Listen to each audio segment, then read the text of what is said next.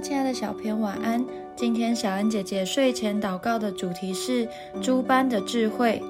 哥罗西书一章二十五到二十八节，我照神为你们所赐我的职分，做了教会的执事，要把神的道理传得全备。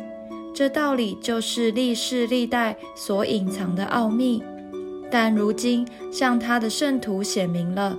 神愿意叫他们知道。这奥秘在外邦人中有何等丰盛的荣耀，就是基督在你们心里成了有荣耀的盼望。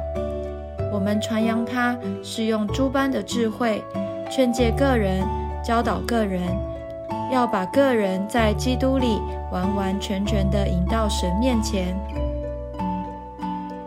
在今天的经文中，保罗提到历世历代所隐藏的奥秘是什么呢？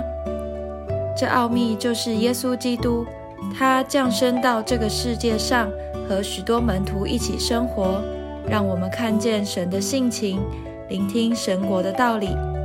直到保罗要传福音时，他告诉我们，神国的道理是不变的，但每个人的个性偏好都有所不同。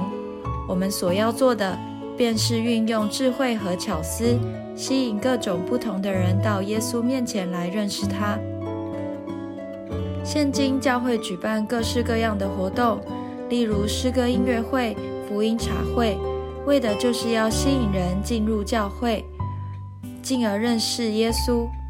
我们不只可以邀请朋友参加，还能为教会的福音工作祷告，让这些活动更有果效。